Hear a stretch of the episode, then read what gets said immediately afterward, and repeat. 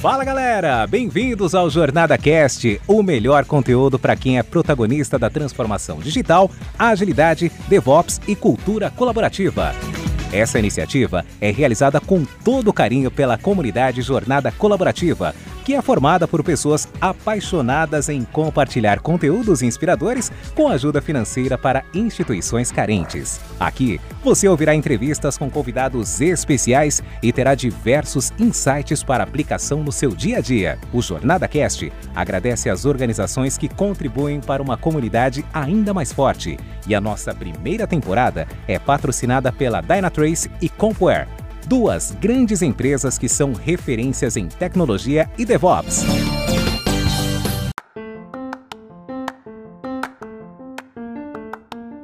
Então, abrir aí para o Bonis e para a Renata também, para dar as suas considerações iniciais, para a gente poder começar aí a falar um pouco e a, a a audiência, né? Vamos dizer assim. E nesse meio de tempo, é, vamos é, tentar fazer a habilitação do vídeo da galera também, tá bom? A gente está gravando esse webinar, então posteriormente ele vai ficar é, gravado para que o pessoal possa passar e aí a gente vai ver onde que a gente vai conseguir distribuir esse conteúdo, tá? Provavelmente vai ser no YouTube da jornada, tá bom? Então vai lá, Muniz. É legal se puder falar rapidamente também sobre o grande idealizador, o cara que movimenta as multidões, né? É mais ou menos isso, assim. É o cara que consegue viabilizar é, essa magia, né? Que a gente consegue da colaboração é, dentro desse contexto. Vai lá, Muniz. Legal, Mandarino. Obrigado aí, cara, pela oportunidade. Parabéns pela iniciativa, né? A gente tem feito várias coisas juntos aí. Esse livro aqui, Jornada da Inovação Ágil, ou Jornada Ágil de Inovação, foi um sonho aí que você abraçou, cara, e trouxe aí muita gente boa. A gente tem muitos coautores, muitos organizadores bacanas. E eu achei fantástica essa tua iniciativa dessas lives, né, antes do Summit, que é o grande fechamento. Então, vai ser bem legal. Hoje em dia, as organizações elas têm que ficar muito ligadas né, na inovação.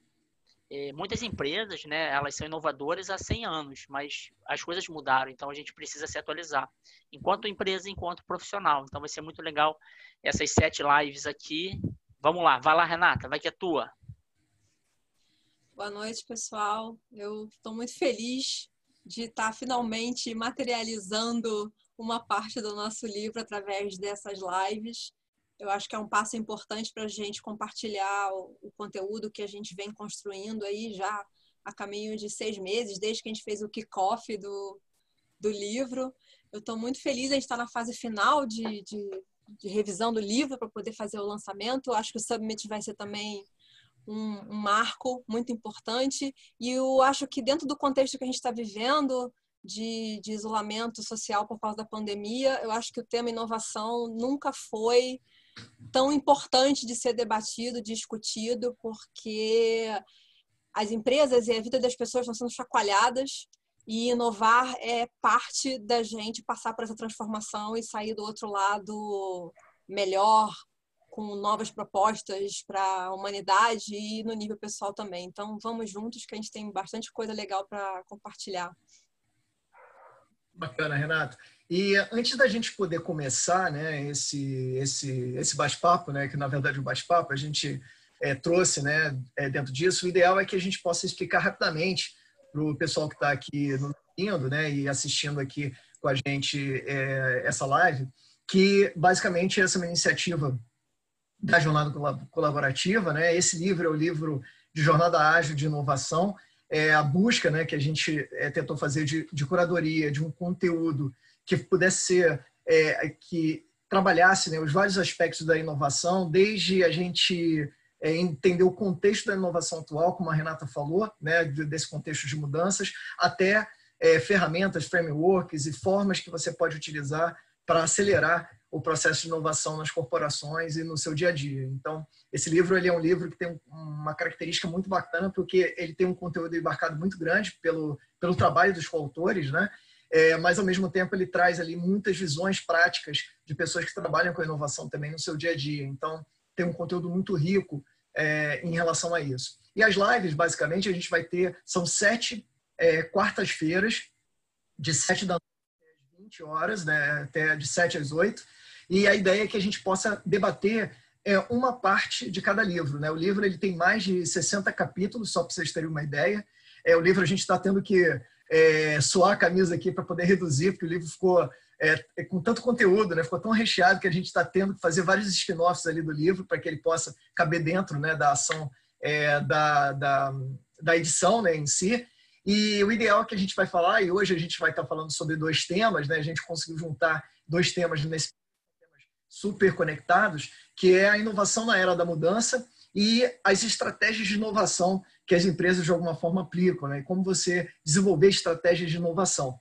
A gente é, mais à frente, né? Na próxima, nas, nas próximas quartas a gente vai ter, vai falar sobre transformação digital, vai falar sobre como pensar a inovação na empresa, como fomentar essa inovação, como conectá-la né, dentro do contexto, como é que a gente mede a inovação, é um item bastante crítico, né? Muitas vezes é bem difícil você conseguir é, desenvolver parâmetros e formas e, e foi muito bacana porque o livro ele conseguiu trazer uma série de apanhados de, de KPIs né, possíveis de você aplicar na medição da inovação e ferramentas para que você possa também desenvolver inovação na empresa. E é, vamos dizer por último a questão quando a gente fala aí de tecnologias né, habilitadoras e que trazem né, vamos dizer assim é, e, e, possibilitam né, que você desenvolva inovação nas empresas. Então basicamente ser, vai ser esse é, conteúdo aí que a gente vai estar detalhando, tá?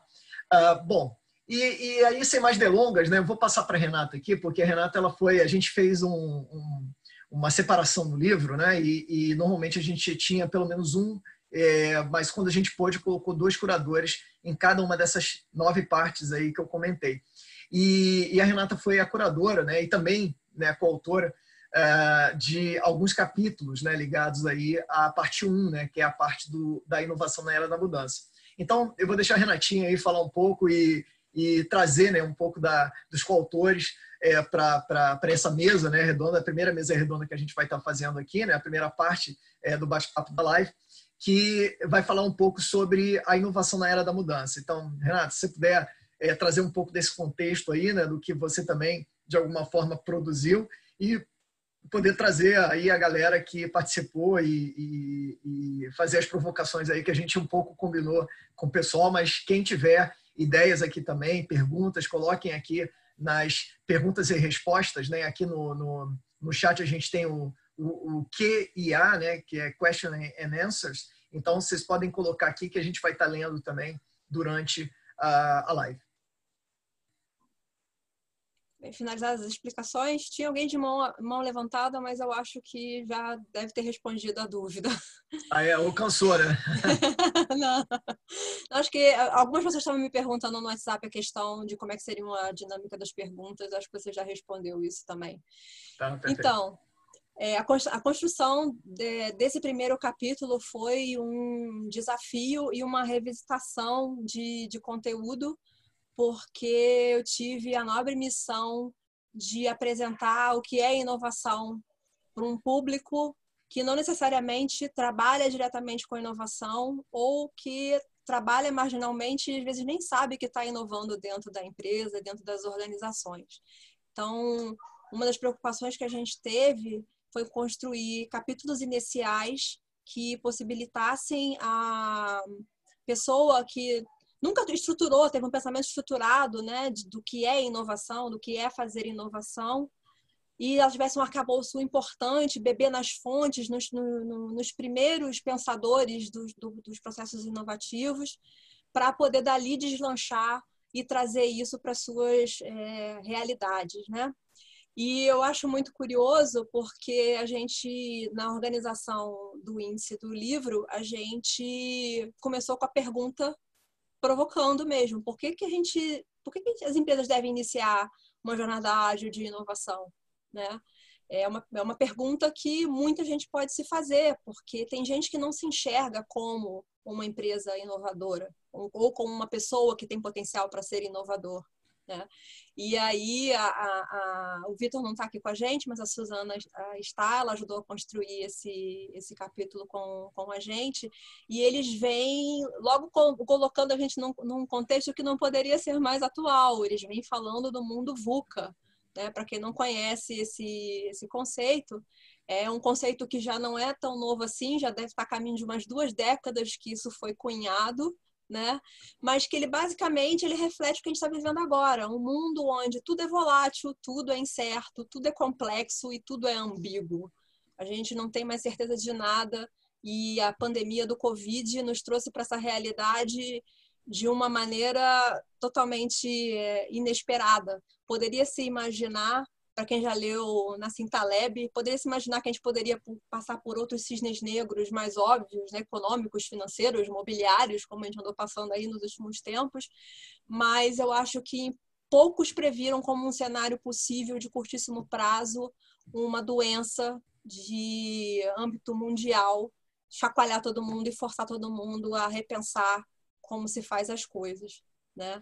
Então, o que se chamava de novo normal, né, quando a gente associava, né, falando de, de, de mundo VUCA, já é o novo do novo normal, porque a gente já teve que revisitar e reinventar isso tudo, né? E isso é muito bacana. E no livro tem uma citação que do Sardar, né, que eu acho que é uma, é uma das pessoas que trabalhou né, esse termo de pós-normalidade, que ele fala assim: nós estamos vivendo um período onde não se pode confiar no cenário lá fora. Assim, é perfeito. É exatamente isso que a gente está vivendo agora. E como é que a gente conecta isso né, com, com a inovação? Isso é um desafio adicional para as empresas. Porque antes o desafio era como é, como é que eu inovo, como é que eu faço para inovar. Agora, como é que eu faço para inovar dentro de um cenário de total incerteza. Eu não sei nem se a minha empresa vai continuar existindo, eu não sei como vai estar a economia do, do país, a economia do, do mundo. Tudo virou um desafio. Então, tudo ficou muito complexo, muito multidisciplinar e que exige agilidade para poder responder isso, né? Então, o primeiro capítulo ele está mais contextualizado do que nunca. A gente está até aproveitando que está fazendo a revisão do, do texto para inserir né, esse adicional como se fosse uma coisa que a gente estivesse antecipando. Olha, você precisa se preparar porque uma hora vai chegar uma coisa difícil e você vai ter que lidar com ela. Querendo e literalmente chegou, né, Renato? E literalmente chegou no meio do caminho e nós mesmos tivemos um desafio. Foi difícil no começo a gente manter o ritmo que a gente estava, né, Mandarina? A gente queria publicar, ou publicar o livro, era para estar tá publicando praticamente agora, em junho, né? e a gente Verdade. teve que dar uns passos para trás. Mas isso gerou vários aprendizados e eu acho que, no final das contas, teve vários spin-offs né, de produtos que a gente não estava pensando no começo por conta de, dessa, dessa freio de acomodação que a gente teve que fazer por causa da pandemia. E a gente vai entregar um conteúdo muito mais rico, mais rico do que já estava, né, antes disso tudo começar. É, então... É, Renata, eu acho assim, quando eu e o Vitor a gente começou a escrever esse capítulo, é, a gente botou uma intensidade do que a gente achava que era a complexidade que a gente estava vivendo no mundo, do que era a Sim. volatilidade. Sim. E realmente é uma coisa que surpreendeu muito essa pandemia toda. Eu acho que se a gente tivesse escrito o capítulo pós-pandemia, a gente teria sido mais intenso até na descrição da complexidade do mundo. Perfeito. Acho que a gente conseguiu passar uma boa mensagem ali do que seria, mas a gente não imaginava que chegaria uma mudança tão drástica assim, de repente. É, é isso, é isso mesmo, concordo. É, você quer acrescentar alguma coisa? É, eu, eu, não, eu, eu acho que nem, né? Vamos dizer assim, eu acho que nem a mercado iam acertar essa, né? É um não, pouco, então, não, né? não então, era, não era um, um, um cenário óbvio. Né? Pode ser dentro do meio do, da área de saúde e tal, poderia ser uma possibilidade que se trabalhasse. Mas para pessoa comum, né, no dia a dia, você não, não é a primeira coisa que você pensa. Né? Isso. Né? Pensa, é, na verdade, a gente até viu, né, é, outras pandemias, né, outras, né, epidemias. Mas nunca nessa né? escala, né? É, mas nesse nível, né, de, de impactar, né, eixos, é, né, três eixos, né, político, Eu concordo social. muito com com o que a Renata falou ali, que a gente, quando vai, ia pensando nisso, a gente pensava muito em crise econômica e política. Exato. É. E não talvez uma crise sanitária. Né? Sanitária. Né? É. Que, que desencadeou outras duas grandes crises, né? a política e a, e a econômica, né? de alguma forma. Né? Então, é, é para você ver como muitas vezes coisas não tão óbvias estão muito conectadas. Né? Então, então essa eu acho que é uma, um ponto assim que fica também é, é, muito interessante, né? E aí a ideia aqui é que a Renatinha, eu acho que é, um, é, bom, é bem assim um fio condutor né, desse processo e que a gente vai, de repente, incorporando aí os coautores em cada um desses blocos, né? Então, se puder continuar aí, Renata, então acho que tá legal, tá muito bom. Então vamos lá. É, o, eu, eu fiz um encadeamento capítulo a capítulo, né? Mas, por exemplo, o capítulo 2, eu já falei dele, que o capítulo 2 é o capítulo de fundamentação teórica da inovação, vamos dizer assim, né? Perfeito. Então, não, não, cabe aqui, viraria uma aula. E a ideia não é, não é isso. Então, eu, com a, com a permissão de vocês, eu vou passar para o capítulo 3, Legal. que é um, Mas se, é um você, capítulo... se, se a galera tivesse que puder, se pudesse definir assim de forma muito rápida, é, ou é, qual seria para você a melhor maneira de definir inovação? Ou para os coautores que trabalharam nesse capítulo? Seria legal, pelo menos, só a gente trazer essa pílulazinha aqui para a galera que está assistindo. É, é, claro que a inovação é muito ampla, né? Eu tenho uma definição que eu gosto de usar, minha, né? Sobre inovação. Mas, eu, não, eu não tenho um pitch de elevador para inovação. Não. vai, ter que, vai ter que falar lá de todo mundo lá, desde o, desde o Schumpeter até. Desde né? o Schumpeter. Tá bom. Não, não gente, é assim. É, eu, eu, é mais fácil, em vez de eu é, definir o que é inovação, é, passar para vocês a percepção do que eu entendo do, da importância da inovação, porque eu vivo inovação no dia a dia, né? Há praticamente 10 anos eu trabalho com processos inovativos, com, com empresas, com universidades, com institutos de tecnologia, com startup, né? Eu perpasso toda a cadeia de inovação, tenho um bom conhecimento né, de empresas pequenininhas começando, empresas muito grandes, muito nacionais, multinacionais. E em todos os casos, inovação é a força motriz que faz as, as empresas é, prosperarem, né? E numa medida mais ampla, a prosperidade de cada uma dessas empresas, de cada uma dessas ações, faz a economia, né? Essa é uma ideia até schumpeteriana, né? Ela faz a economia é, andar.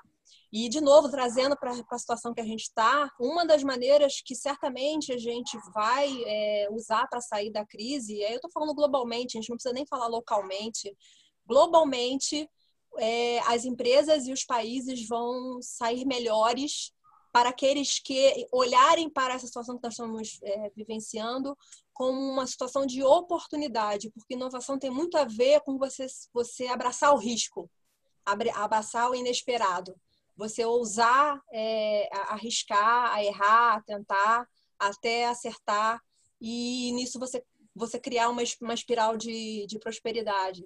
Então, não, não consigo, e aí está linkado com, a, com, com o capítulo 3, é, é, não consigo conceber empresas que digam que ah, a inovação não é para mim, meu negócio não é inovador, eu não posso inovar, não faz sentido. A gente sempre fizemos assim, né? No, inovação não faz sentido desse jeito para mim. Inovação necessariamente abraça qualquer setor econômico, né? E todos podem se beneficiar disso. Tá? Não foi exatamente uma definição de inovação, mas é a minha percepção do, do quão isso é importante. Se o mandarino quiser fazer o pitch dele. Ah, não, eu, não, eu brinco, eu brinco o seguinte: que para mim inovação é emitir nota fiscal, é mais ou menos isso, né? Então. É, é porque, no final das contas, é produto do... e serviço no, no, no mercado, né? Tá Exatamente. Eu acho que a, a inovação é um pouco isso, né? Você tem que sempre ter esse driver, né? De de, alguma forma gerar um impacto. Senão você está gerando uma invenção e não está conseguindo de alguma forma. Não, perfeito. Você tem que entregar mercado. Senão você, tem, você tem qualquer coisa no meio do caminho que ainda não é uma inovação, de fato.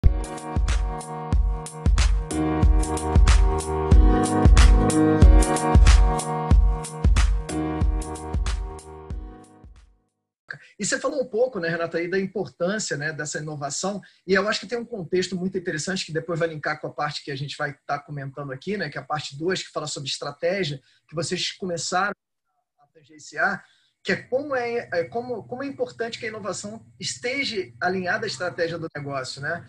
E aí seria legal, eu não sei se aqui dentro do grupo de coautores o pessoal gostaria de comentar um pouco isso, assim, talvez os insights principais, né? E você também, obviamente, que participou da curadoria desse, dessa, dessa parte.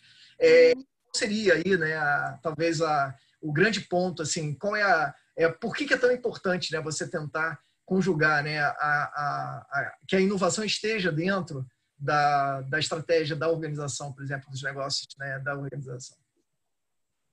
É Ô, Mandarino, boa noite. Esse é exatamente Olá. o capítulo 3, né, Maurício? Boa noite. Um é, exatamente. boa noite. Boa, noite, Renata, Mandarina, todo mundo aí que está acompanhando. É, eu sou Maurício, eu, é, eu atuo aí na área de, de, desenvolvimento de software já há uns 20 e tantos anos, então, é, é, enfim, acabo trabalhando indiretamente aí com inovação no, no dia a dia, né? Porque a gente trabalha com novos lançamentos de novos produtos, é, ou mesmo melhoria, incremento de produtos. E aí eu vejo um ponto interessante quando a gente fala de inovação, que ela não necessariamente precisa ser uma inovação disruptiva, né? Às vezes, quando a gente fala em inovação, a primeira coisa que vem em mente é, é, é esse conceito da, da, de, de, ser uma inovação disruptiva, de causar isso, um impacto no mercado. Mas, na verdade, a inovação ela pode ser uma inovação de rotina, ela pode ser melhorias no produto, ela pode ser o lançamento de um novo produto que não necessariamente causa uma disrupção, mas que, de alguma forma, a gente está entregando valor para o cliente de uma forma diferente, de uma forma criativa, né? Acho que quando a inovação, mesmo ela sendo uma inovação de rotina, mas quando ela é criativa, eu acho que ela, é, eu, eu considero como uma inovação, né? Eu acho que ela não precisa ser sempre disruptiva. E, e, e, voltando um pouco dessa questão da inovação alinhada com a estratégia de negócio, acho que assim é fundamental ter o apoio executivo de alguma forma, né? Isso falando aí de de organizações de, de médio, de grande porte, acho que talvez até de pequeno porte, tá? E, e eu digo mais, tá? É, acho que hoje em dia a gente fala muito também de microempreendedores, né? É, acho que a inovação cabe também a um, a um, a um microempreendedor, mas aqui eu vou, eu vou talvez focar um pouco esse raciocínio já em cima de uma, talvez de organizações médias, organizações maiores. Acho que é fundamental a gente ter um apoio executivo, né? É, acho que através desse apoio executivo em relação à inovação, acho que tem que ter um plano, de alguma forma, um plano de comunicação para conseguir engajar as pessoas também, né? Para conseguir engajar as pessoas, para as pessoas sentirem a importância da inovação, porque ela, ela, ela não é só um, um diferencial competitivo, ela é uma necessidade da gente se manter no mercado, das empresas se manterem no mercado. Então, esse apoio executivo, esse plano de, esse, esse, esse alinhamento com a estratégia de negócio, ela é fundamental. Né? Então, é complicado ter, de repente, uma, uma área dentro da empresa de inovação ser um corpo totalmente apartado né, da minha operação, né, que, que de alguma forma, não entregando valor para os nossos clientes. E aí que eu entro nessa questão do que a inovação ah, não precisa ser sempre disruptiva, né? mesmo que ela seja uma inovação de rotina, eu entregando valor constantemente para o cliente de um jeito criativo, eu acho que ela já tem muito valor, tá? É, acho que outro ponto importante aí que, que a inovação precisa estar alinhada também com a cultura da empresa, de uma forma, né? De alguma forma, acho que acho que as pessoas elas precisam estar num ambiente seguro ali, que elas consigam inovar, que elas é, não precisa ter medo de errar, né? Acho que acho que a aceitação, essa cultura de experimentação tem que fazer parte da inovação e essa aceitação às falhas e, e como um aprendizado, né? As falhas como um aprendizado, elas também têm que tem que fazer parte dessa cultura. Então isso é fundamental. A gente consegue isso só com, só quando está com esse apoio executivo e com alinhamento estratégico, né? Ter realmente essa cultura de, de, essa cultura de startup, né? Mas não necessariamente, é, assim, no geral, as empresas que já nascem com esse DNA digital, com esse DNA de startup, têm mais facilidade de inovar, né? Mas isso é, não necessariamente que uma empresa tradicional não não vá conseguir, desde que tenha esse alinhamento, esse esse apoio estratégico. Né? Ah, Eu acho que é isso. Legal, acho que, não, muito, acho que essa, esse alinhamento com a estratégia é um pouco isso. É, não, e muito interessante porque assim eu concordo muito, né, com, com a tua fala, porque é, é, você conseguir criar, né, é ter, né, o C-level, né, que é a administração alinhada com isso, né, e conseguir, né, criar é, elementos e um ambiente propício, naturalmente a inovação ela eclode, né, porque você vai ter é, os elementos necessários para que aquilo, a, que a pílula da inovação, né, ou a semente da inovação germine, um pouco assim. Então, eu acho que essa é um ponto assim bem bem interessante, né? Quando a gente é, coloca, né, e comenta e posiciona. A gente tem algumas perguntas aqui, aproveitando aqui, né, que que a gente está com, com, com, com a questão, né? É, nós estamos aqui, tem o, o Mardoqueu, né? Ele está comentando aqui que, que no final das contas, né, todo esse processo da inovação começou também pelo livro, né? Então, você conseguir trazer diversidade, né?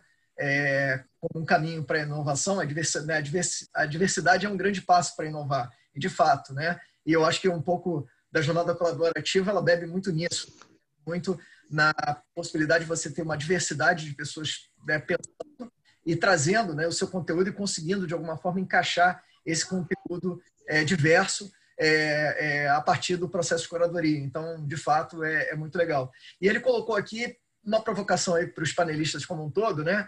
É, se, por acaso, inovação é igual criatividade, seria correto dizer inovar com criatividade. eu acho que você precisa de criatividade para inovar, mas não necessariamente o processo criativo é inovativo. Eu acho que não é uma via de mão dupla. Acho que não sei se eu consegui responder, mas assim, você pode ser, ser criativo sem necessariamente ser inovador. Mas para ser inovador, provavelmente você vai ter que ter uma boa dose de criatividade para solucionar os problemas. Eu vejo dessa é, forma. Eu vejo que a criatividade ela faz parte do processo de inovação, Isso. né? Mas não é, não é exclusivo. É, você precisa é de várias isso. outras ferramentas e vários outros passos para conseguir atingir um momento de inovação. É, a Suzana falou uma coisa legal agora, assim, que é falando, ah, não é só um instrumento. É, muitas vezes eu vejo em, em empresas, ah, e o Maurício também comentou isso, a, o pessoal de inovação é um pessoal destacado do resto da, da empresa. Né? Muitas vezes eles não conversam com as outras áreas, quais são as demandas, né? É uma coisa separadinha, assim, né? Um mundinho separado. E eu, eu considero essa uma, uma estratégia é, equivocada, porque a empresa ela tem que entender que inovação está no mesmo plano do, de planejamento financeiro, de planejamento de mercado. É, é estratégico tem que ser tratado nesse nível, né? Então, isso, isso é importante o que a Suzana falou. Não é uma ferramenta. Tá, ela não pode estar apartada também das necessidades Exato. da empresa, né, da instituição. Ela tem Exatamente. que, ela tem que surgir para suprir alguma demanda, alguma falha, alguma questão que se quer modificar, que, não, que a instituição não está satisfeita. Então você tem que estar completamente inserido no contexto. Não basta eu querer inovar uma coisa que não, não vai ser útil para o resto da empresa. Vai, vai ser útil só dentro ali do meu, talvez, laboratório de inovação. Isso. Sim. É, isso, é, isso conseguir alinhar isso. Ela, né? É, acho que, a inovação, ela, acho que a inovação ela precisa de alguma forma estar inserida ali dentro da operação também da empresa, né? É, enfim, uma, uma área acho que totalmente apartada, acho que corre esse risco né, de ficar muito conectada ali da realidade do dia a dia. É. É, mas não tem jeito, né, para isso. Isso aí até mais à frente. Ter o apoio, isso, né? isso aí até mais à frente no livro é bem debatido, sabe, pessoal? é, assim, Sim, formas, eu acho né? que quais as formas de você incorporar, né? Se a inovação ela ela está numa área, ela está permeada. Eu, eu trago um pouco da minha da minha visão, né? De, estar num time de, de ter participado não só numa área de inovação, né? É, mas também participar de, um, de uma comissão de inovação, de um time né, que pensava em inovação na companhia, eu, a gente tinha um lá que era o seguinte, ó, a nossa missão é a gente acabar com as áreas de inovação da companhia, porque quando isso uhum. Acontecer, a inovação está incorporada na companhia como um todo. Essa era a nossa meta. Então, quando a gente ainda tem que criar ou ter uma área de inovação, é porque esse tema ainda tem que ser cuidado né? Não tem como não ser, né? Então a, a, a provocação nossa era muito essa também lá, né? Ela falou, cara, vamos tentar é, fazer de tudo para que a gente consiga ter essa inovação incorporada no dia a dia é, da companhia. E aí, como é, foi colocado aqui pelo Maurício, né? Tanto é, no nível do negócio como no nível de processos administrativo, financeiro, jurídico, é, RH, né? Você ter supply chain, logística, você conseguir ter esses elementos né, incorporados é, dentro de toda a corporação. É isso mesmo, e, isso acaba passando pela cultura né, da, da, da, empresa. Porque se você não consegue internalizar isso no, no DNA da empresa, não adianta, você pode fazer a força-tarefa que for, que você não vai conseguir botar esse, esse plano para frente, né? Eu acho que isso vira até um link que a gente já pode passar para o capítulo 5, que é a pergunta: o que, que a gente pode aprender com as startups? Porque as startups têm muito para nos ensinar em termos de, de cultura de inovação. Não que seja uma coisa fácil, veja bem, não é só a gente pegar ali e ler o, o estilo startup e, e, e, implementar aquilo ali como se fosse uma coisa trivial. Não é, está longe de ser isso. Mas definitivamente é, esse é o caminho para as empresas que de fato querem é, ser inovadores e sobreviver nesse, nesse cenário de, de, incertezas, porque a gente ainda não falou da, da, maior parte interessada das inovações, no final das contas, que é o consumidor, que é o cliente, que também está mudando, está muito exigente. É, então, é, tem alguém, alguém aí com a mão levantada para fazer, não sei se você está visualizando quem são. Eu é não, o Paulo, consigo... acho que é o Paulo Nelly, né? É. Eu não sei é. se. Opa, só testando mesmo. É, é. Né, nenhuma pergunta, é porque o Paulo aqui ele está testando a ferramenta. Tá bom. Mas é isso Beleza. mesmo, vamos, vamos, vamos tem, incentivar tem a experimentação. Aí, eu estou tentando quebrar a cabeça aqui para botar o vídeo, eu prometo que é, na próxima eu até encontrei onde era, mas estava desabilitado. Então vou é. esse dever de casa aqui para colocar tá bom? Tá bom, Mandarina. Então, assim, se você, se você concordar e os demais concordarem, eu acho que a gente já pode ir tentando Legal. encaminhar para o final do primeiro capítulo, falar a oportunidade de você falar claro. do, do, seu. Do então, próximo, é. é do Agora, próximo. essa questão que você colocou até, a gente tem aqui, né, se, dentro dos coautores, né, que aí que olharam, né, e falaram e tal, um pouco, quando a gente falou aqui de, de inovação, startups de inovação aberta é algo que é, é vamos dizer, é, é a combinação perfeita, né? Quando a gente fala, né? Porque boa parte da inovação aberta, de alguma forma, a gente naturalmente associa com startups, mas não é só. Né? Você não, definitivamente várias, não é só. Várias formas de você fazer inovação aberta, não somente com startups, mas trazendo né, os outros agentes para dentro desse jogo, né? Os próprios fornecedores, os clientes, como a Renata falou, né? Então você tem é, academia, né? Você tem uma gama muito grande aí de agentes do ecossistema que você pode, de alguma forma, é, envolver dentro do processo de inovação aberta. Né? E, e, hoje eu vejo que esse contexto, e lá no, no, livro o pessoal traz muito isso, né? que é uma, a, o como é importante que desenvolva, não só fora da empresa, mas dentro da empresa, a questão da confiança e da colaboração. Né? E, e eu acho que esse é um ponto importante aqui para a gente talvez trazer e comentar, que o, o, infelizmente o brasileiro ele tem um índice, né, o, né, quando mede o índice de confiança muito baixo. E isso dificulta muito, né? É, muitas vezes essa questão quando a gente fala da inovação aberta, quando a gente pega outros ecossistemas, né, que são mais maduros, né, como o próprio Vale do Silício mesmo, como né, Israel, outros grandes ecossistemas, né, empreendedores, é, a gente vê que a base né, da, da, da, confiança ela é a base de tudo, né, que gera colaboração e, consequentemente, é, virtuoso, né? Então, é, esse é um, acho que é um ponto de reflexão importante que, que de alguma forma vocês é, falaram, né, e comentaram também. E, e, é interessante que fizeram, né, pós lá, né, Renata, um, um, um, exercício de futurologia, né? Eu queria que de repente também vocês falassem um pouquinho sobre isso aí, a visão macro 2040, né? Eu acho que tem tanta coisa aí. Eu acho que a gente pode falar que a gente achava que ia acontecer, acho que aconteceu agora. A gente conseguiu colocar uma missão espacial lá da SpaceX é, comercial, né? Algo que era inimaginável há 10 anos atrás e que, é, de alguma forma, conseguiu com a custa de muita energia e, obviamente, muita inovação, né?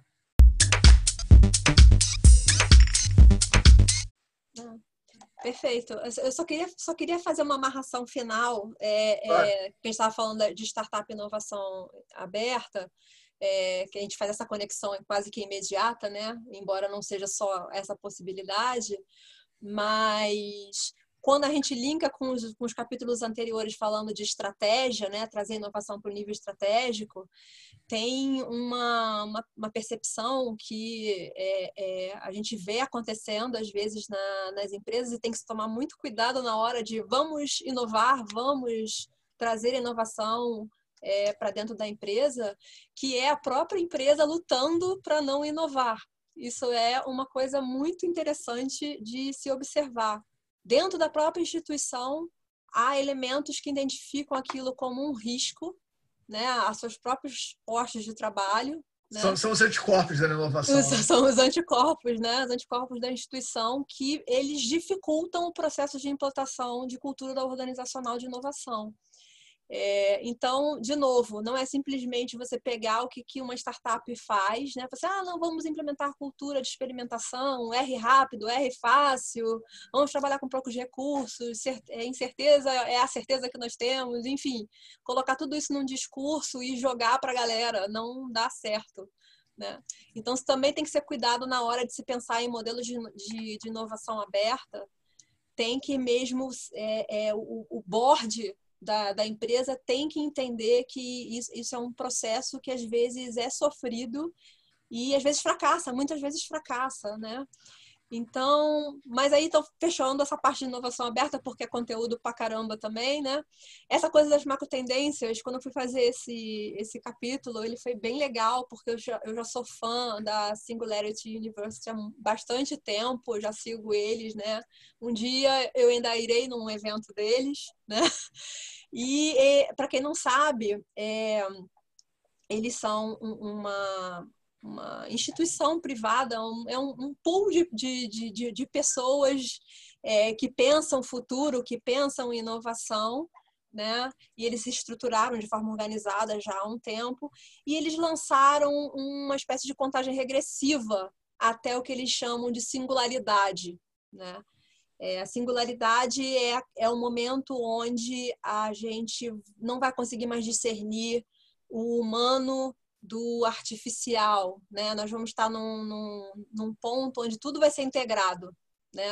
A, a, humanidade vai estar integrada, todas as tecnologias que hoje a gente está vendo como disruptivas, elas vão convergir. E esse ano era, era porque eu acho que não é mais, eu acho que o Mandarino também acha que não, era 2038, né? Exato. E e tem uma contagem regressiva. Olha, no ano tal vai acontecer isso, no ano tal vai acontecer aquilo, e em 2038 nós teremos a singularidade. E aí, até levando por conta do exemplo que ele acabou de falar aí da SpaceX, né? né levando os astronautas para a estação espacial, a, a, a pandemia também chacoalhou essa, essas mega tendências, porque coisas que ainda estavam sendo pensadas, por exemplo, transformação digital, que é um, é um assunto mais à frente no livro, que as empresas não estavam pensando que bicho que é esse, como é que a gente faz isso, né? não estavam ainda no, no campo das ideias muitas das vezes, tomaram uma, um, né, uma paulada de frente e assim, pera, a gente vai ter que fazer isso querendo ou não querendo, sabendo ou não sabendo, né? E isso, e isso eu, eu trouxe... queria só complementar, Renata, que vale, você falou aqui, que no governo, então, principalmente, que era um setor extremamente fechado à inovação, a pandemia deu uma chacoalhada geral e a gente está tendo que inovar na porrada. É, é, então, eu também no trabalho para o né? governo.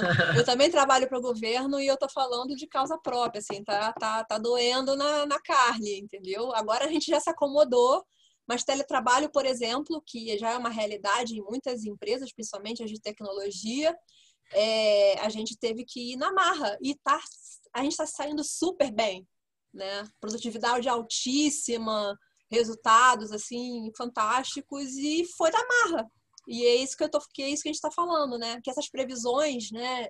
Até a gente chegar no momento onde não seremos mais como somos hoje, ele vai ser antecipado, provavelmente até em uma década, não, não sei.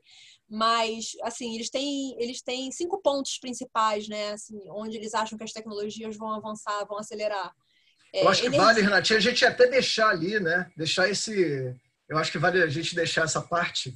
É. É, suspense para a galera, né? Não falar. É, não, né? eu, eu, só vou, só, só vou senão... pontuar, só vou pontuar tá, uma só... delas, né? Beleza. é, é, o, o, o, caso de, por exemplo, o futuro do trabalho, né? É, é uma das coisas que eles antecipam e meio que isso a pandemia já, já trouxe para uma realidade diferente, né? Não tem relações, dúvida. relações de trabalho estão sendo repensadas porque uma das grandes barreiras de teletrabalho é confiança, como você falou, as pessoas não confiam umas nas outras. E isso está sendo provado que é um erro. Na média, muito acima da média, na verdade, a maior parte das pessoas é altamente comprometida e entrega muito trabalhando de casa. Né? Então, é isso. É, esse, esse é um ponto legal também, e lá ele fala muito de uso de robôs para fazer determinadas questões, e a gente viu claramente, é, por causa da questão da pandemia, evitar né, o contato, Eu acho que vai ter muitas coisas autônomas também, com entrega Sim. Saíram várias reportagens também. Eu acho que tem muitas tendências realmente que estão acontecendo a própria uma delas. Então, acho que teve bastante coisa aí que, que caminhou. Vamos passar agora para a parte 2, né? Vamos. Estou demorando um pouquinho aí no início, para a gente também não, não, não, não, não prejudicar a galera aí, né, com relação. E a parte 2 eu tive né, a oportunidade de acompanhar, e é um tema é, habilitador aí para o restante do livro, que fala parte mais estratégica do processo de inovação. E aí a gente fala muito aí da, da estratégia, a gente está com alguns coautores aqui, é, e eu queria fazer talvez aí uma provocação rápida para o pessoal que está com a gente aqui como panelista, né? É, que a gente chegou a falar, né? A importância de você botar né, a inovação na estratégia, mas por que, que é, é importante né, é, é, é, ter, né? A gente já chegou a debater um pouco isso, mas eu acho que um ponto legal é que ferramentas que a gente pode utilizar para desenvolver essas estratégias, né? E aí eu não sei se a galera tá aí, o Haka tá aí, né, e tal, é o Hanaka, né? Então não sei se Hanak quer falar um pouquinho aí, dar um pouco da visão dele, né, com relação a essa parte do, do, do capítulo, principalmente comentando um pouco essa, essa visão, né, da, da, quando a gente fala aí de ferramentas, né, ou formas para você poder é, pensar em como é, desenvolver a estratégia da inovação. Beleza, Mandarino. Estão me escutando aí? Estamos, escutando bem. Ah, beleza. É, então, eu participei desse capítulo junto com o Wesley, né? Infelizmente ele não tá, não pode estar tá com a gente aqui, mas... Mas o Wesley é quase é arroz de festa que a gente brinca, ele estava em vários capítulos. Pois então é. Tá, ele vai voltar aí, com, com certeza, em várias lives aí. Né? Então, aí uma das coisas que a gente focou, né, principalmente na parte de estratégia, né, é ver um, cinco fatores, né, de para ser analisado na hora de inovar, né? que seria o que inovar, como inovar, onde inovar, é, quais recursos né, para realizar a inovação e a estrutura necessária. Então, se quando a gente vai definir alguma estratégia de, de inovação, é, um primeiro passo seria definir o que, que vai ser inovado, né?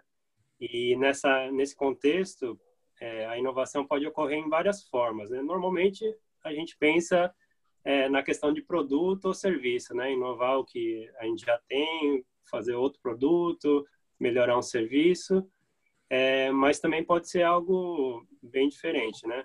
Um outro produto completamente diferente. É, além disso, também dá para inovar na questão organizacional, né?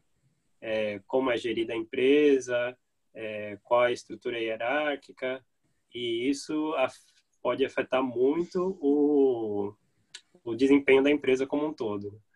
É, também existe inovação de processo, né? É, principalmente, vamos dizer, na questão de indústrias, né? É, ou mesmo até serviços, né? Que tenham é, um processo complicado ou longo que você possa melhorar ele ou até fazer ele mais ágil é, e com resultados até mais rápidos, né?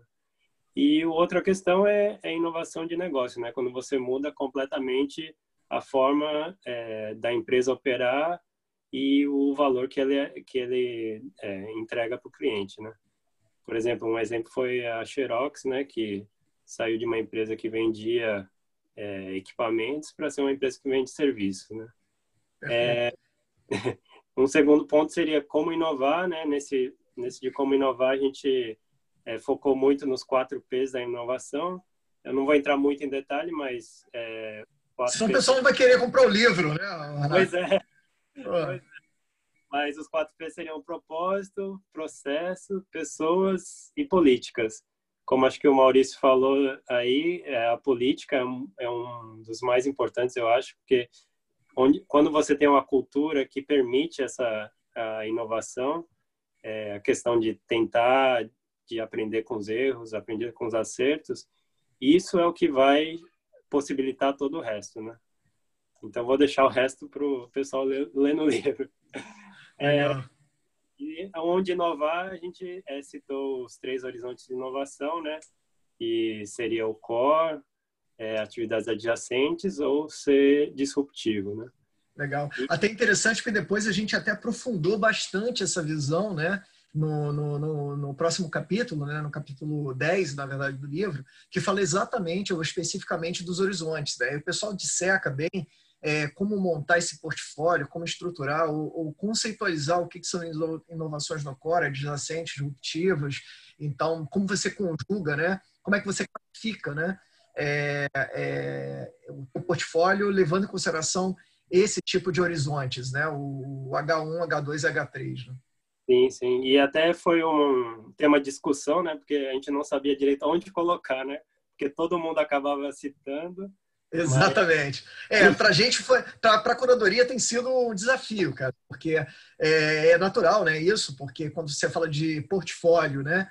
E fala de, de inovação, programas, o que for, é natural de você ter ali a, a lógica desse conceito, né? Do conceito em si, de você ter essas três é, grandes classificações e buscar, né, de alguma forma, é, orientar né, as suas, os, seus, os seus desenvolvimentos é, alinhados com essa visão, né? E até balancear, né? Conseguir balancear bem. Aí a gente vai falar daqui a pouquinho aí com a, com a, com a, com a, com a, com a, com a Julieta, né? Para falar um pouquinho sobre isso aí, que qual o portfólio, né? Que seria interessante da empresa poder pegar.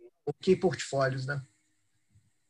É, e só para fechar, é, quais seriam os recursos e a estrutura, né? Que aí é algo que tem que ser pensado como um todo, né? Como que essa a inovação vai afetar ou, ou que recursos você vai precisar. Uma coisa só que eu queria, para finalizar, é a questão da estratégia ligada à inovação e ligado ao que a Renata até falou, né? No, no na situação que a gente está, é, a inovação pode, é, normalmente, às vezes, muitas vezes, né? É, acaba sendo a questão de sobrevivência, né?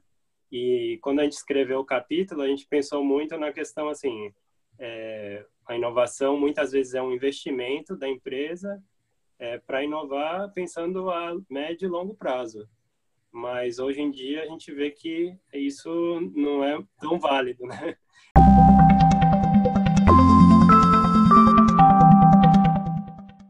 Então, Exatamente. É... Não, isso foi interessante você ter puxado esse assunto, Renata, porque é, eu, eu, tive umas trocas de WhatsApp com, com a Renata né, sobre isso, né? E eu comentei um pouco essa questão, a questão do, do financiamento da inovação, um ponto também que a gente fala um pouco aqui, né? Como é que a gente pode financiar, o próprio Henrique foi o, um dos autores aí, o Henrique Mariano, né? É, trouxe né, um pouco dessa visão. E, e, e, é interessante porque você fala, pô, será que a gente olha um pouco fora das corporações, né? startup muitas vezes começando com praticamente nenhum capital, né? muito com uma ideia, né? e dali começa de alguma forma a se desenvolver, mas na empresa muitas vezes isso não é tão simples, né? É você conseguir fazer esse tipo de impacto muitas vezes porque você já tem uma estrutura, né? Ou determinadas necessidades para que você possa desenvolver o projeto. Então, eu acho que esse é um bom debate aí também. Quando a gente chegar ali, a gente vai trazer. Hanaka, obrigado aí, cara. Eu acho que foi legal, deu um overview muito bacana aí do, do, do, capítulo. E aí eu vou puxar aqui, né, já um pouco, né, dentro dessa, dessa visão, que é a questão, né, que é o próximo. Eu acho que você chegou a tangenciar um pouquinho também, né, com relação à gestão de portfólio. E aí eu vou aproveitar aqui e puxar é, a questão de qual portfólio de projetos, né, seria interessante a gente pensar e como é que a gente escolhe e classifica talvez um portfólio ideal, né, de inovação.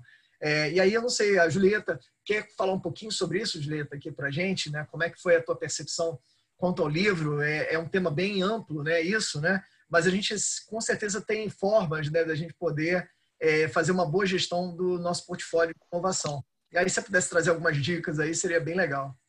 Claro, claro. É, boa noite, pessoal.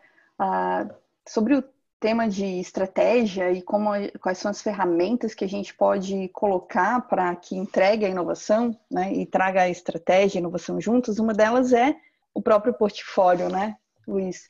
Então, Perfeito. o portfólio de inovação. Existem... Eu acho que ele tangibiliza, né? Ele Sim. tangibiliza a inovação, porque ele está ali fisicamente para você olhar uhum. e, e ver né, o que de fato você tem ali, né? É, uma coisa que, eu, que tem muito como tipo um mantra para mim é que tão importante quanto é, ter a estratégia é entregar essa estratégia, né? Tanto quanto planejar é a gente conseguir entregar e tangibilizar. E para mim isso resume a nossa conversa anterior sobre o que é a inovação, né? Não é só tu ter brilhantes ideias, porque elas em si não são inovações, fazem parte do processo, né? Mas entregá-la lá na ponta. Então, dentro isso do... tem método, né? Tem que ter um método. Isso tem isso método. Uma forma aí... de acompanhar. Né? Perfeito, né? Eu entendo que as startups elas vêm e colocam um pouco de cabeça para baixo todos os métodos que a gente tem mais tradicionais, às vezes de gestão de portfólio de inovação, né? Mas o portfólio de inovação a gente tem, tem vários tipos de modelos, né? Um deles chama Fuzzy Front-End, como assim pensa numa bagunça de início, uma nuvem de ideias, de coisas que a gente imagina que queira fazer e aí essa nuvem ela vai se dissipando, se tornando mais clara à medida que se vai trabalhando nesse conjunto de ideias. Mas primeiro, como que a gente pode formar esse conjunto de ideias? E se a gente está falando de um conjunto de ideias, eu não estou falando de. Posso estar falando de uma startup que tem um conjunto de, de projetos, de iniciativa, de produtos que queira trabalhar, mas posso falar de uma empresa tradicional. Eu já tive nos dois modelos, já tive numa empresa tradicional que estava lutando contra si, contra os seus anticorpos para se tornar ainda mais inovadora do que já vinha sendo, né? e trabalhei numa startup que vinha lutando para não se engessar, porque estava crescendo e não queria é, é, parar de poder inovar, de ter esse ambiente, né? Então, Mas que para ela seria importantíssimo, né? Começar a ter processos, né? Exato, precisa ter processos para crescer, mas não pode engessar para não parar de inovar. E dentro de tudo isso, o que o, o Hanaka falou de, do core, né? Então, uma empresa para inovar, ela pode gerir, começar então a selecionar quais são essas ideias dentro, tá dentro do meu core ou mais de, distante do meu core, ou seja, é algo que eu vou fazer e eu tenho mais segurança, e aí eu começo a listar essas ideias, essas coisas que, que são os projetos, e aí eu vou me distanciando daquilo que eu já sei fazer para algo que tem a ver com aquilo que eu faço, mas eu estou inovando, ou está muito distante daquilo que eu faço, então eu tenho uma, uma coisa mais disruptiva na mão. Trazendo um pouco da que a Renata falou do Taleb, da antifragilidade, que o conceito de antifragilidade é não ser robusto e forte a ponto de vir ao vento e eu não quebrar, mas eu ser flexível o suficiente para eu aprender com aquilo e me adaptar. Eu entendo que o portfólio ele permite isso né? se for bem gerido. Então, no momento que a gente tem essa listagem de ideias e entende qual é o horizonte dessas ideias, a gente pode selecionar ela por coisas um pouco mais objetivas. Então, é, qual é o retorno, qual é o horizonte, qual é a disponibilidade de tecnologia que eu tenho, qual é o custo que eu vou ter com isso, então, mais ou menos custo que eu vou, mais ou menos dinheiro que eu vou investir, é, qual é a taxa de retorno que esse ou aquele investimento me dá, é, qual o prazo que eu tenho disso? Se existe uma janela de tempo de oportunidade do mercado em que essa ideia ela é relevante, depois disso ela perde a relevância. Então, algo do tipo como agora, coisas para trabalhos remotos são estão tendo uma janela de oportunidade muito grande de serem lançadas. Estou né? trabalhando num projeto de telemedicina para fora aqui do país, onde naquele país já está bem regulamentado, é uma janela de oportunidade tremenda. Eles estão investindo o máximo para aprimorar o serviço, para entregar um, uma experiência uau para os seus clientes e assim eles poderem. É, é que eu, isso aí é muito time to market. É, time to market, né? Que, e é, aí, que é, exatamente, que a startup uhum. tem esse cheiro né, muito claro, né? Sim. Perdeu Exato. essa onda, pode ser que essa Exato. onda é, ela, não, ela não consiga, né, de alguma forma, é, de alguma forma, virar um unicórnio ali dentro desse contexto, né? Ele ser o cara que é o top of mind desse segmento, né? É, e aí tem esses elementos para poder selecionar o que vai fazer parte do teu portfólio e tu pode tratar ele como é, um funil mesmo, tem tem, né, tem métodos que são de um funil, imagina que no topo do funil tem a maioria das ideias, e aí quanto mais divergir ali, quanto mais ideias tiver, melhor, porque aumenta a tua probabilidade de decantar essas ideias através de experimentos, e aí existem uma série de formas de, de fazer esses experimentos e aí passar pelo funil somente aquilo que ficou validado pelo mercado. Né? Dá para brincar com coisas que o livro vai trazer ali de design thinking, que é essa questão de depois convergir em alguns momentos e isso fazendo experimentação e conhecendo, né?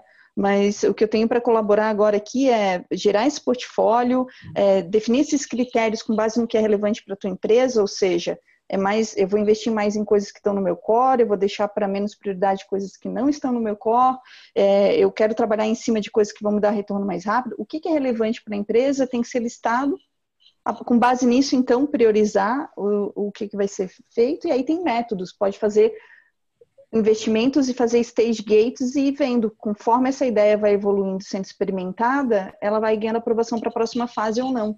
Então, são, são uma série de, de ideias e a própria ideia de iteração, flexibilidade e aprendizado pode ser aplicado também ao portfólio de projetos, que é essa coisa que a gente vive na agilidade, na startup enxuta, isso pode ser trazido também para dentro da visão de portfólio, seja de uma empresa tradicional ou da própria startup.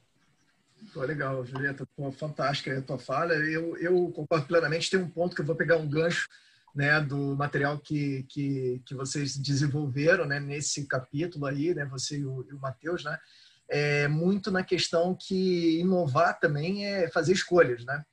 E portfólio, a todo momento a gente está fazendo escolhas, né? Está definindo se você vai ou não vai, se mata ou não mata, né? E muitas vezes, quando a gente tem um projeto, né, e se a gente é de um time de inovação, aquilo ali vira o nosso bebê, né? Mais ou menos isso, sim, né? E aí você não quer, não, veja bem, pô, não, não vou, não vou matar esse projeto, esse projeto vai dar certo, e assim vai. Então, aquele momento de você tomar decisão, né? Se você é, continua, para ou pivota, ele é super importante e, e dentro do portfólio também que a gente olhe. E aí, é, pegando o próximo gancho, né, que é muito, e aí é, é, bem bacana esse capítulo, que ele fala muito de modelos de tomada de decisão. Né? E aí, e, e, e, fala muito com isso, né, de como é que você vai tomar a decisão para manter ali um determinado projeto e, que critérios né, você usa para priorizar esses projetos, porque é, o funil ele é uma forma de você enxergar né, o portfólio no tempo. Mas para que ele caminhe dentro do funil, muitas vezes você tem que ter é, uma tomada de decisão, né, um modelo de tomada de decisão para isso. E aí esse capítulo é bem bacana, ele é muito, ele para quem gosta assim de método, né, pô, vai se amarrar nesse capítulo porque ele traz assim vários métodos, né, é, de forma prática para que você aplique é, para selecionar. E aí eu vou até trazer um exemplo, né, especificamente para vocês que que eu usei no, no, vamos dizer assim no dia a dia, né, é, da inovação, que foi um dos métodos específicos né, que fala na, na nesse item, né, que é o método é, da hierárquico né, de, de, de avaliação.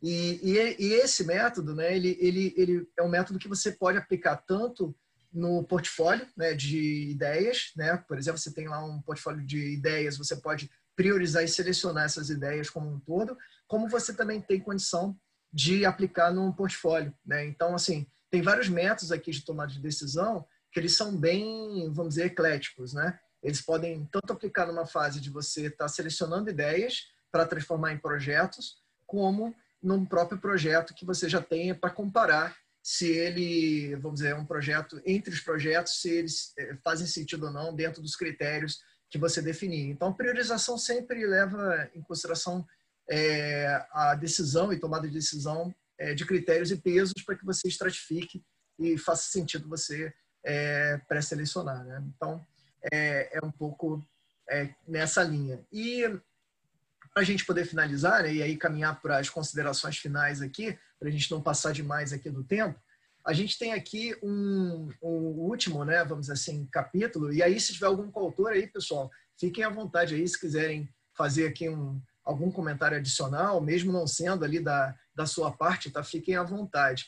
É, tem o um último item aqui que a gente é, fala aqui, que é como financiar inovação, né? Que é um item bem interessante, né? E, e, e aí eu trouxe uma provocação, vou fazer essa provocação para Renata, né? Porque eu fiz essa provocação mais cedo para ela e é, ela ficou um pouco preocupada ali, qual era a minha resposta, eu respondi para ela, mas é de fato é fundamental, né? A gente ter financiamento para inovação, é, é, e como é que a gente consegue é, alavancar é, o impacto né, desse investimento quando a gente está falando de investimento em inovação. Renata, como você trabalha com isso, eu vou te dar a palavra aí para a gente poder fazer uma despedida aí né, é, da live de hoje.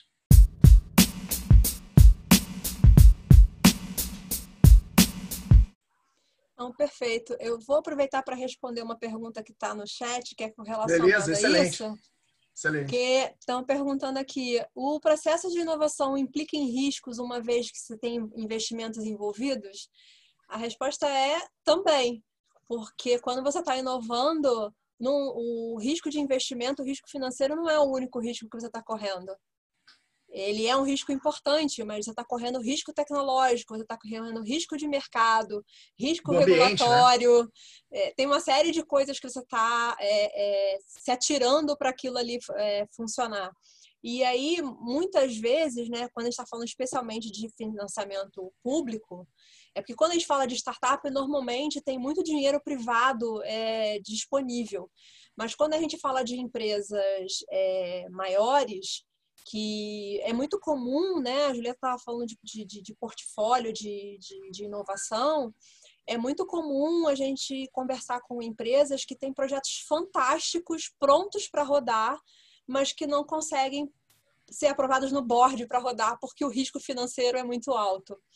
E aí que a, o financiamento a inovação entra como uma ferramenta diferencial importantíssima para viabilizar a, aquela inovação, que provavelmente ficaria na gaveta esperando uma oportunidade, e às vezes a oportunidade ia passar, ia fazer diferença no resultado, no, no, no pensamento estratégico da, da empresa, no posicionamento de, de, de mercado, porque ela não tinha um patrocinador dentro da empresa. E muitas vezes o financiamento faz esse papel de patrocinador, porque a gente casa com a empresa esse risco financeiro, porque ela vai tomar um recurso, né? Já que ela não quer usar o recurso próprio ou não quer pegar no mercado a, a um custo muito caro, ela é, divide com a gente esse, esse risco financeiro, pegando um dinheiro é, com equalização, né, subsidiado, que é o suficiente para ela viabilizar correr todos os outros riscos tecnológicos, de mercado, regulatório, porque a gente está ali junto com ela, acompanhando e desenvolvendo o, o projeto.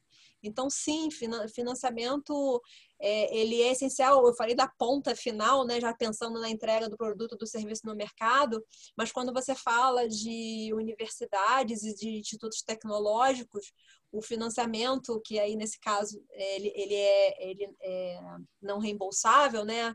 É, a, gente, a gente disponibiliza o recurso esperando que os melhores resultados venham, ele é fundamental, porque a, a, a pesquisa básica né, ela é muito cara, dependendo do setor. Você está falando do setor de saúde, por exemplo, agora, né? A gente está correndo desesperado atrás de, de vacina e de medicamentos que a gente possa utilizar para combater o Covid. É, se a gente não entra com recurso público para que essas pesquisas que ainda estavam meio incipientes ou que precisavam atravessar o famosíssimo Vale da Morte para poder chegar no, no mercado, sem recurso de financiamento, não vai.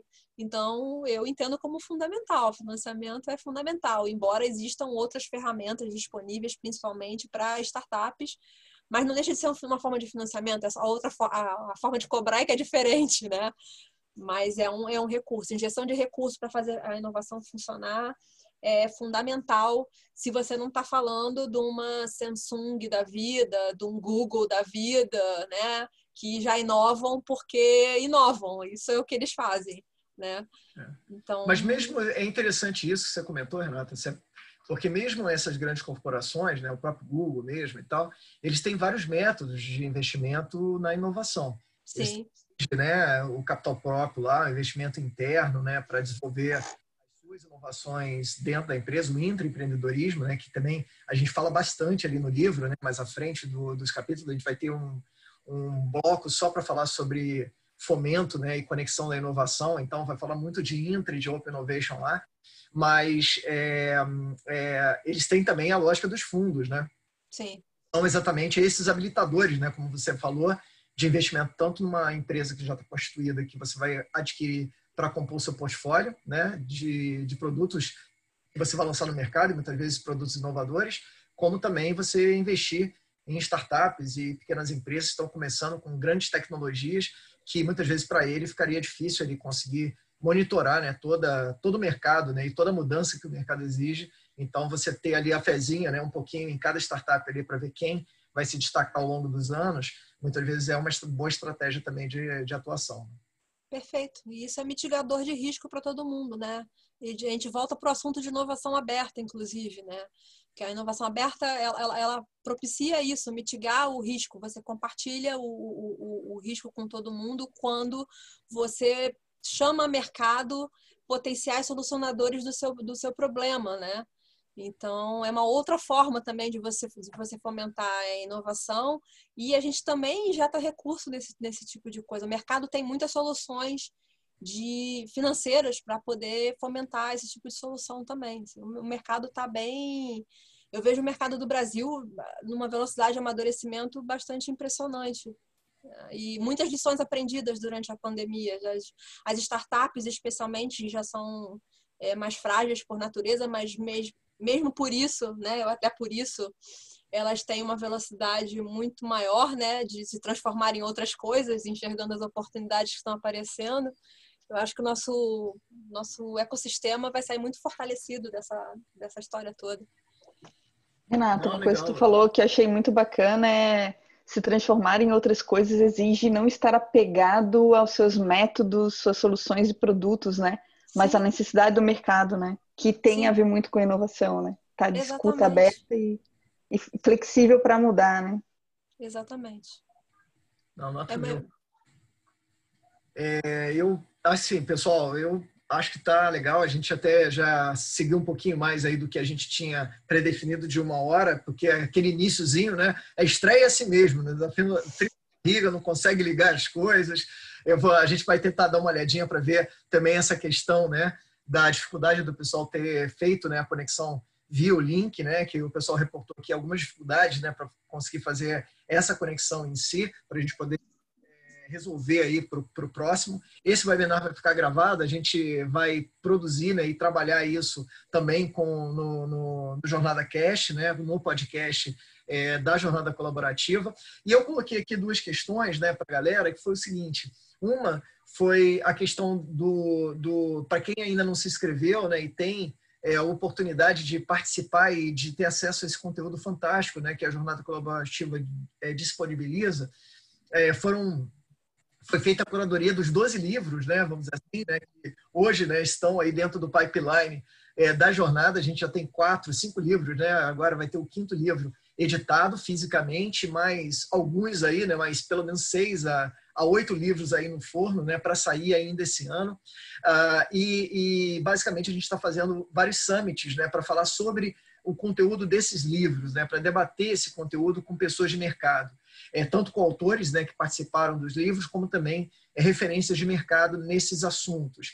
E o interessante é que todo esse material fica gravado, então você pode adquirir agora né, os passaportes, então tem um super desconto lá no site. Se você não pode adquirir, e por uma questão de reposicionamento profissional, existe uma forma de você poder é, é, entrar e adquirir é, o seu passaporte sem custo, né? Então é só você indicar lá a tua história, né? E que o pessoal vai analisar e vai liberar. Então isso é muito legal também. E 100% é, do que é, foi investido, né? E, e das, das, inscrições são revertidas para uh, pessoas atingidas pelo coronavírus, tá? Então isso também aí né, da, da, jornada de sempre estar ligado às causas, né, buscar é, se sensibilizar, né, não só para a disseminação do conteúdo né, e de conhecimento, como também a, a disseminação do bem, né, da, dessa corrente do bem aí que, que esse time da jornada aí vem é, executando. Então, nós vamos ter aí a próxima né, live nossa no dia 10 né, do 6. A gente vai estar falando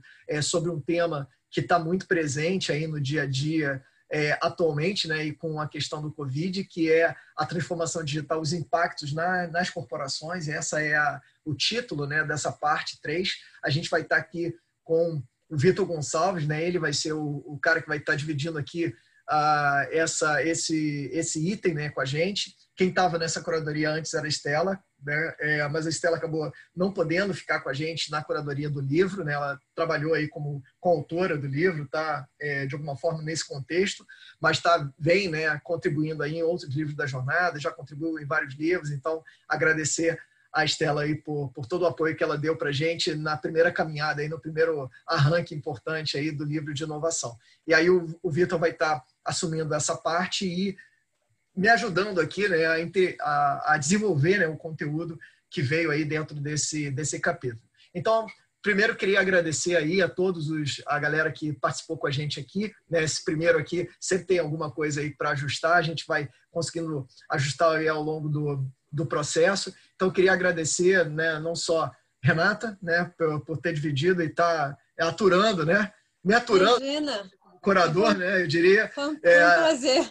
Né? Muito bom aí, obrigado aí pela, pela tua participação. Acho que foi fantástico aí a, a gente vem trazendo e também a tua contribuição no livro e na interação é, do time. E também na, na galera daqui, eu vou ler aqui na, na sequência que está aqui, para o Hanaka, que participou com a gente, com a Julieta também. Parabéns aí, Julieta, pelo teu conteúdo, né? o conteúdo do Hanaka.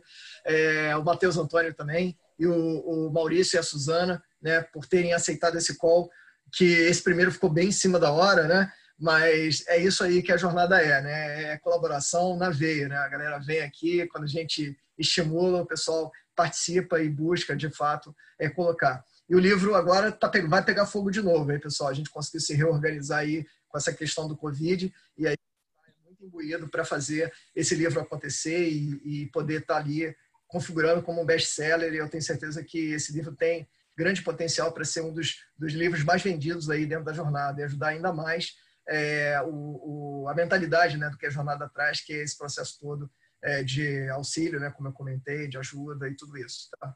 Então, obrigado aí, Renatinha. Alguma consideração final? Não, só tenho a agradecer a oportunidade. Foi muito bom, foi muito rico.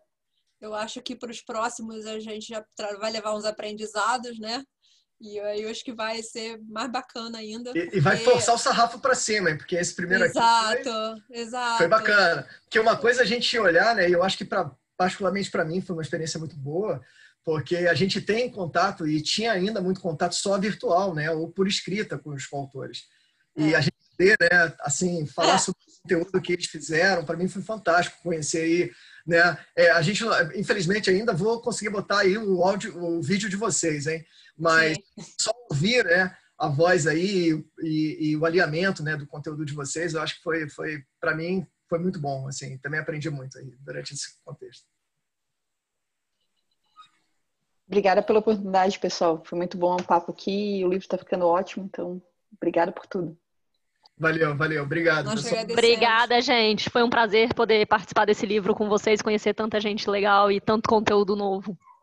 Bacana. Eu acho que é um pouco nessa linha, né, que, que, que foi comentado. Eu vi assim muita gente se desafiando, né, a sair da sua zona de conforto, né. Então muita gente não escrevia, não tinha, né, talvez o tema de inovação no dia a dia, trabalhava muito com agilidade, com outros temas, né, que dentro do contexto ágil e que abraçou o livro assim de uma forma muito bacana, trouxe conteúdos muito positivos né, para o livro, é, mostrando que a gente, quando a gente é, tem um grande estímulo né, e quer de alguma forma contribuir, a gente consegue encontrar os meios necessários né, para isso. Né? Então, muito legal aí, parabéns ao time aí, a galera que está se juntando agora à jornada, ou conhecendo a jornada, ou a galera própria é, dentro da jornada também. Parabéns aí, obrigado. Valeu, muito bom aí, galera. Obrigado, Mandarina e Renata. E nada, imagina. Como, como, você falou, a gente tornou em carne e osso né, o, o, livro, né? Porque muitas vezes a gente só se fala via chat ou, é. É, ou pelo livro, mas agora deu para ver que são pessoas mesmo que estão fazendo. Valeu, Exatamente, né? Não foi robô, não, né? É. Não, e o legal é que a gente ainda vai ter mais seis oportunidades de se encontrar até o Summit. E quando chegar no Summit, a gente vai estar, assim, uma grande família, assim, todo mundo se conhecendo muito, porque Exatamente. vai dar tempo, né? A gente só precisa depois arrumar um rede de desvirtualizar, né, né Mandarina? Porque... Vamos, né? Porque, assim, é, é, é aquilo, né? É, a ideia é essa, né? A gente espera aí que mais à frente é, a gente consiga fazer, mas existe já algumas ideias muito legais aí de alguns summits específicos, da gente trazer uma trilha pré-determinada é, da galera da, da, especificamente de inovação, de repente o Inova Live poder ser algo contínuo também. Então, assim, muita coisa legal aí que a gente vai poder fazer para trazer e diversificar esse conteúdo para as pessoas. A gente é, tem muito conteúdo embarcado e muita experiência né, que a gente pode trazer e aprofundar um capítulo por vez. Imagina aí, a gente vai ter 60, né? Papo aí para pelo menos aí cinco anos, né? Se a gente botar uma vez por mês, é cinco anos de papo aí só para é, cumprir no, no, no, livro, né? Tá Perfeito. Legal, pessoal. Eu, eu coloquei lá o link também aqui no, no chat para quem ainda não viu e, e, se inscreveu. Todo o conteúdo né, da Jornada Online fica gravado. Então, mesmo você entrando agora, depois de quatro sábados, você consegue acessar todo o conteúdo anterior e os novos conteúdos daqui para frente. E o fechamento, né, o grande finale aí, vai ser dia 18 do 7, que vai ser exatamente com, com conteúdo é, do, do, de inovação, né? o Summit Online de Inovação. Então, legal aí, a gente poder ativar a galera, o pessoal poder participar e, e, e, contribuir né, com a meta lá da gente chegar a 100 mil reais aí de doação. Vai ser, vai ser bacana a gente chegar no último dia aí com um grande cheque lá, falando, ó, conseguimos aí fechar a meta. Esse que é o grande ponto para todo mundo. É... Valeu, muito obrigado. Diga lá, Matheus. Não, eu queria agradecer primeiro. É... Bom, a... toda essa experiência tem sido muito nova para mim e, bom, eu tô logo no início da carreira, então essa experiência do livro tem sido muito bacana para mim. Eu tenho aprendido muito e eu queria agradecer por essa oportunidade que vocês proporcionaram com essa iniciativa toda, que foi tá me agregando muito. Bom, bacana, Matheus, legal esse, esse essa, nessa tua fala, assim, porque eu vejo que é, mesmo uma pessoa experiente, né, não consegue muitas vezes cumprir toda a diversidade de abordagem, né? Então, eu acho que isso também é muito legal, eu acho que aconteceu, né? Então, para gente que às vezes tem um pouco mais de estrada ou conhece um pouquinho mais desse contexto da inovação, é, teve muita, muito assunto que eu não né? então, no processo de leitura, você consegue, de alguma forma, também aproximar. Então, tanto para quem está é, tá começando a se aventurar né, a escrever né, um capítulo, quanto participar né, de como um, um, um, aprendiz né, de um outro capítulo. Então, eu fiz isso, né, eu testei muito isso também. Eu participei é, é, escrevendo um case num livro, eu escrevi um capítulo em outro livro, estou fazendo a curadoria desse livro de inovação, escrevendo também, ajudando a escrever alguns capítulos. Então, isso para mim assim tem sido também uma experiência nova uma experiência também de tirar da zona de conforto, né? Um pouco que você falou, né? Então, legal, parabéns aí por ter se desafiado, né? A participar e a estar com a gente aí nesse, nesse dia a dia. E só para falar, a gente tem 68 coautores nesse livro, né? Então, o livro também que praticamente é um dos grandes recordes aí de coautores, né? Que participaram e criaram, eu acho, um, um conteúdo de informação muito rico porque o conteúdo de inovação é muito disperso, né, em muitos livros, né? Então eu olho aqui a minha biblioteca de inovação, eu tenho pelo menos ali uns 20 livros para falar sobre isso e a gente vai conseguir ter uma boa visão com um livro só, então com um conteúdo, né, vamos dizer, embarcado ali dentro. Então isso é muito legal para te dar ali uma visão para que depois você possa aprofundar determinado item, né, ou determinado capítulo. Então valeu, pessoal. E um abraço a todos aí, nos vemos na próxima quarta-feira. Com certeza, gente. Boa noite, obrigado pela Boa oportunidade, noite. pela experiência. Tchau, tchau. Valeu, valeu, Boa pessoal. Noite, um abraço. Pessoal. Tchau, tchau. Boa noite. Valeu. Até mais. Boa noite. Se você gostou desse podcast, deixe seus comentários e acompanhe a comunidade Jornada Colaborativa nas redes sociais e Metaps. Os links estão na descrição. Assine também o podcast Jornada Cast para não perder nenhum episódio da série. Ah, e se você também quer contribuir, compartilhe esse episódio nas suas redes para que possamos crescer ainda mais. Um grande abraço e até o próximo episódio. Moderador das perguntas: Wagner Drummond. Designer: Rodolfo Colares. Organização e edição: Bruno Jardim e Doni Matias. Fundador da Jornada Colaborativa: Antônio Muniz.